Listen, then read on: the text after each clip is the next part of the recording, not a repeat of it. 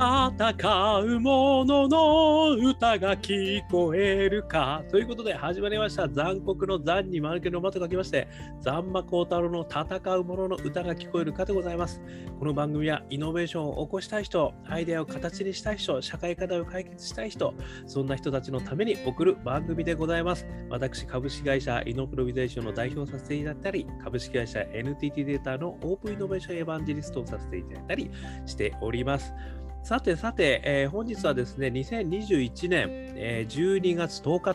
ということで、えー、花金ですね、あの金曜日の夜ということで、えー、皆様お楽しみいただいてますでしょうか？ということでね、えー、今日はですね、えー、昨日、えー、ご紹介させていただきましたですね、えー、災害備蓄シェアリングエコノミー、ラスピーさんですね。えー、こちらのベンチャー企業でございますけれども、えー、藪原 CEO にですね、えー、昨日はまさに日本を救う、えー、シェアリングエコノミーの災害備蓄、ね、こういったのがどんなソリューションなのかっていうのをですね、教えていただいたわけですけれども、今日はですね、さらに突っ込ませていただいてですね、この災害備蓄シェアリングエコノミーというものが、なぜ藪原さんのラスピーさんだけでできるようになったのか、ここが非常に大きなポイントでございますので、あのぜひともですね、ちょっと私とのこの対談が今日はですね、えー、させていただくという回でございます。どんな課題かにですね、えー、フォーカスして、どんなビジネスモデルで、そしてなぜ藪原さんのとこだけができるのかと。まあ、この競合優位性も含めてですね、えー、その秘密をぐりぐりぐりっとですね、えー、掘り進めておりますので、えー、ぜひともですね、えー、今回も昨日に引き続き、えー、聞いていただければというふうに思いますので、えー、ぜひぜひ楽しみにしてください。ということで、それでは、えー、始まります。聞いてください。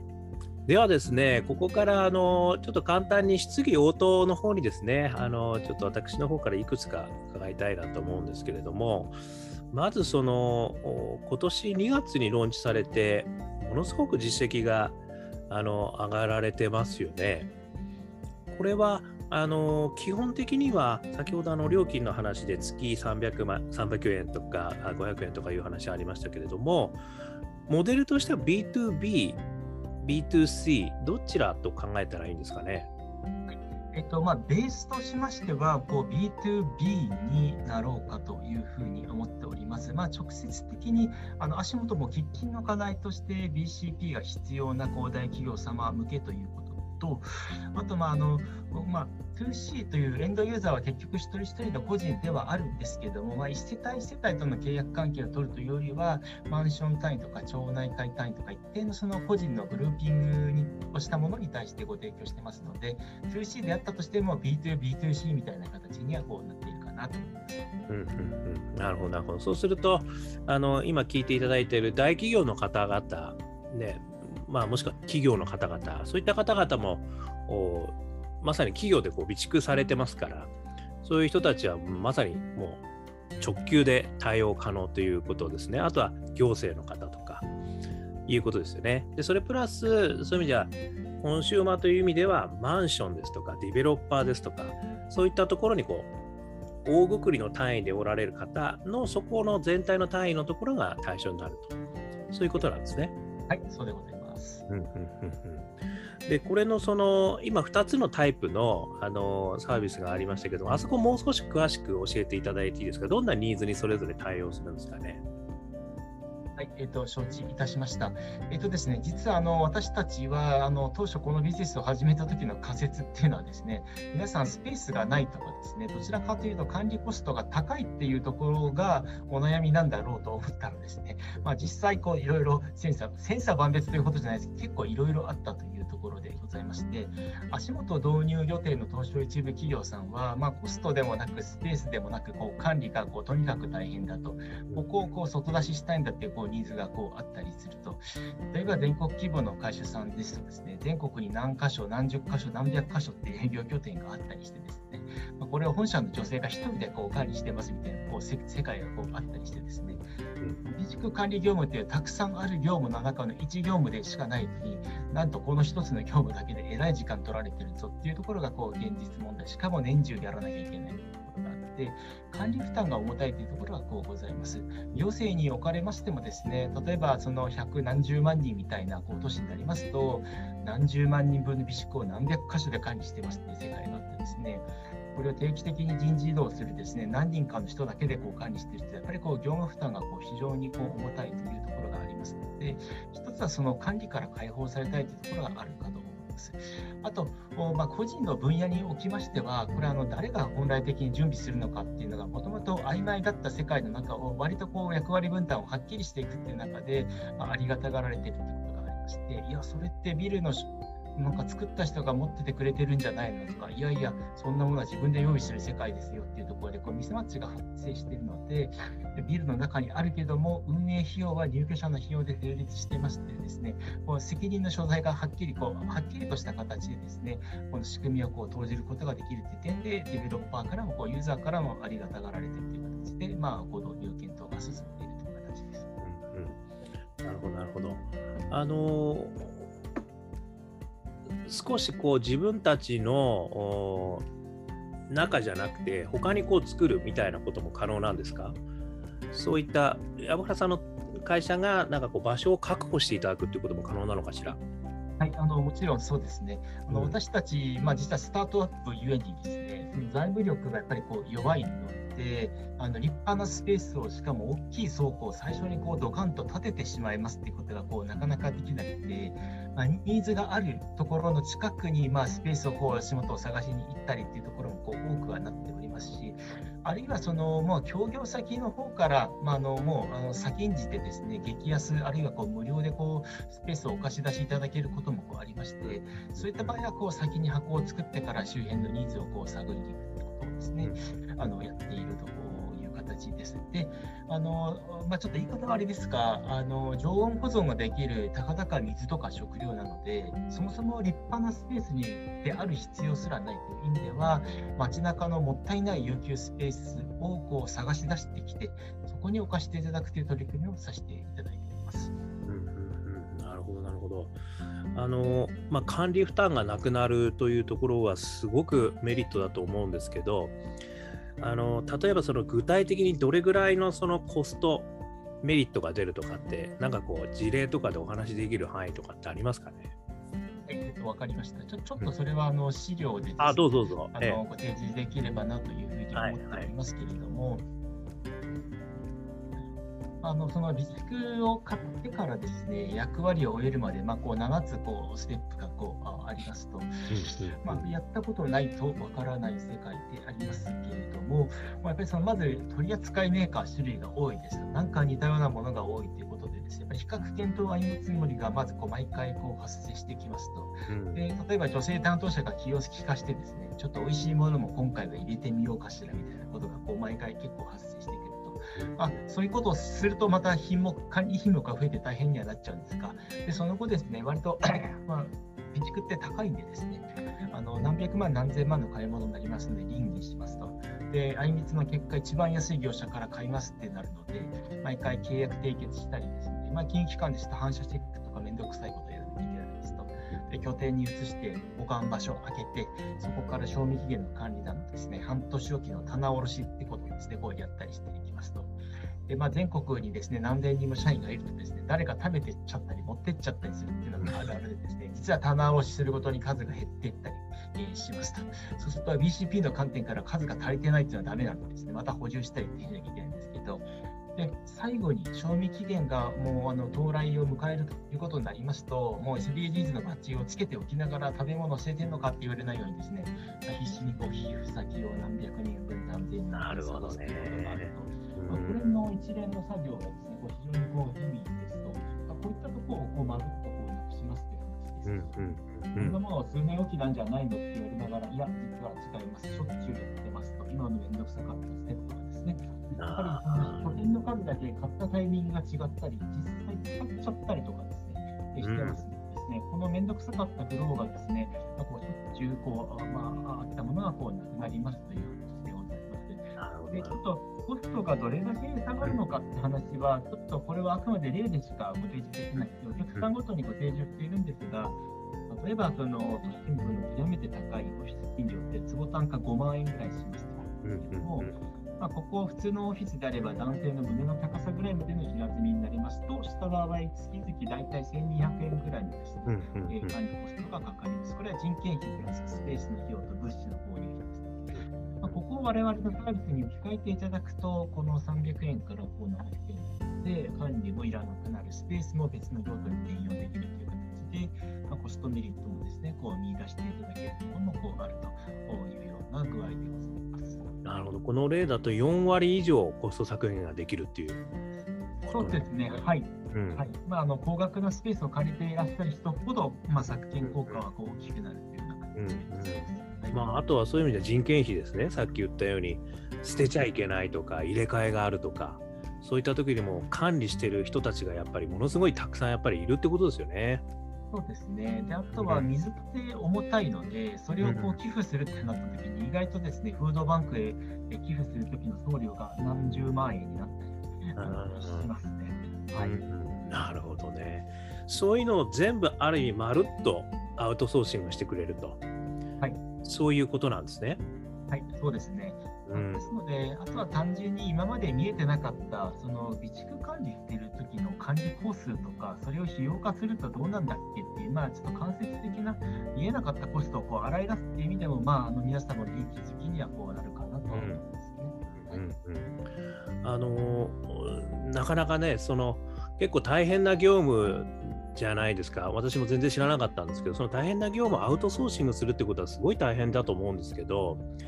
ここをあのどういうふうにこう、なんか前お話しされた時もやっぱりみんなこう、やろうと思っても実はなかなかできないみたいな話もあのちょっと伺ったんですけど、藪原さんのところでそれができるようになってるという、そのポイントはどんなところなんでしょう。まあ、お話できる範囲の中で結構なんです。はい、はい、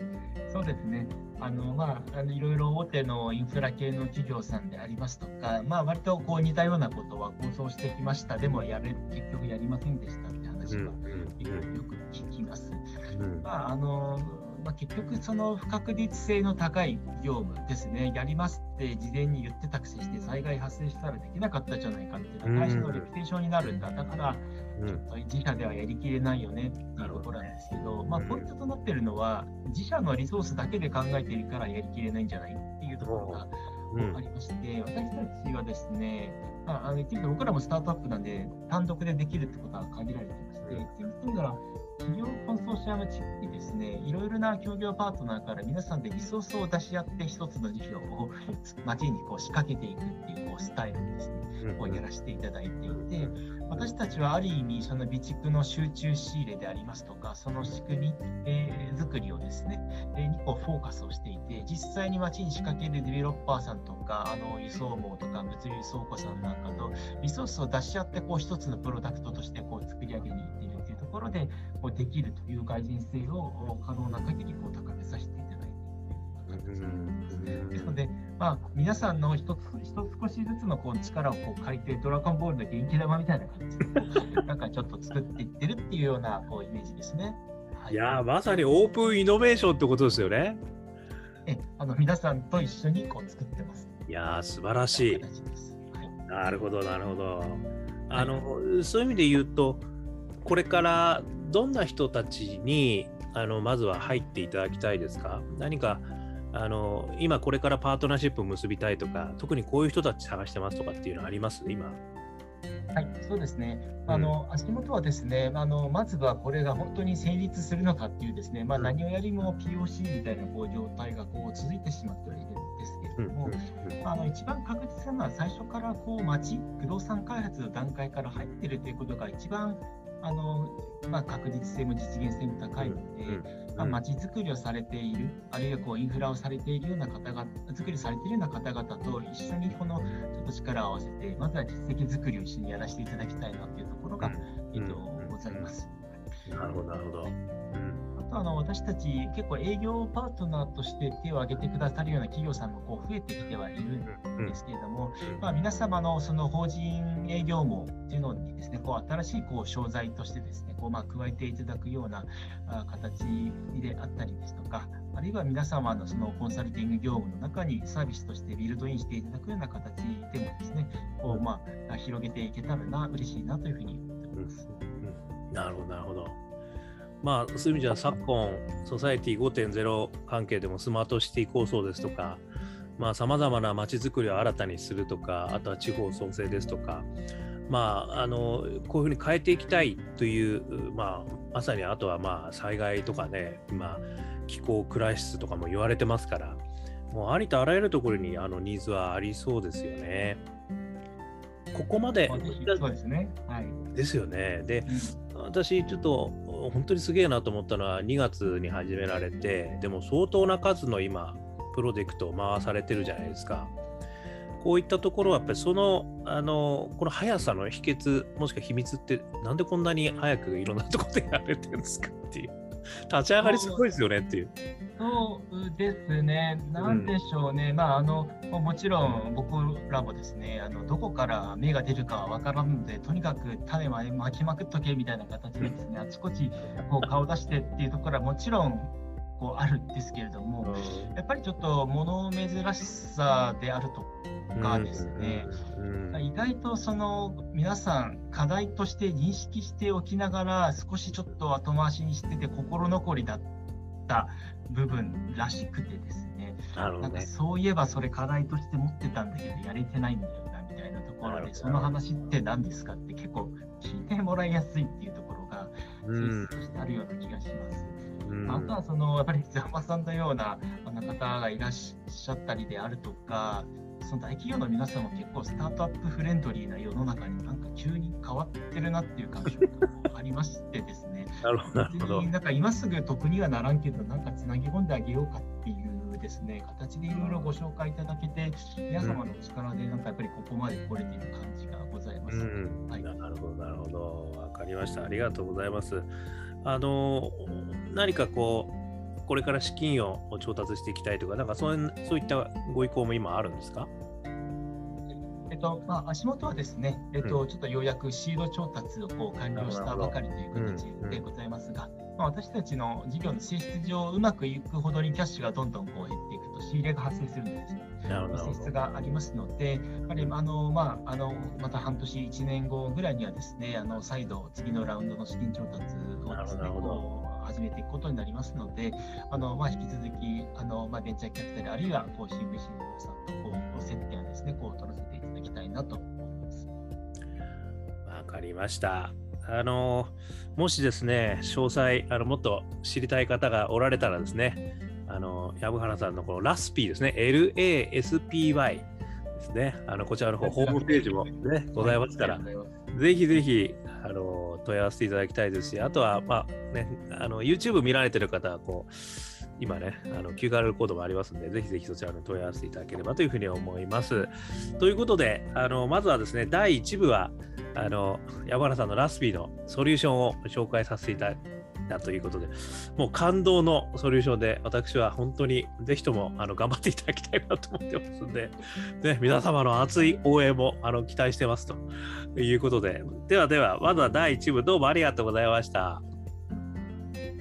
で、この後はですね、あの山原さんのイノベーター人生ですね。えー、そういったところも深く掘り下げていきたいと思いますので、また続き聞いていただければと思います。とりあえずは一旦ここで終わります。どうもありがとうございます。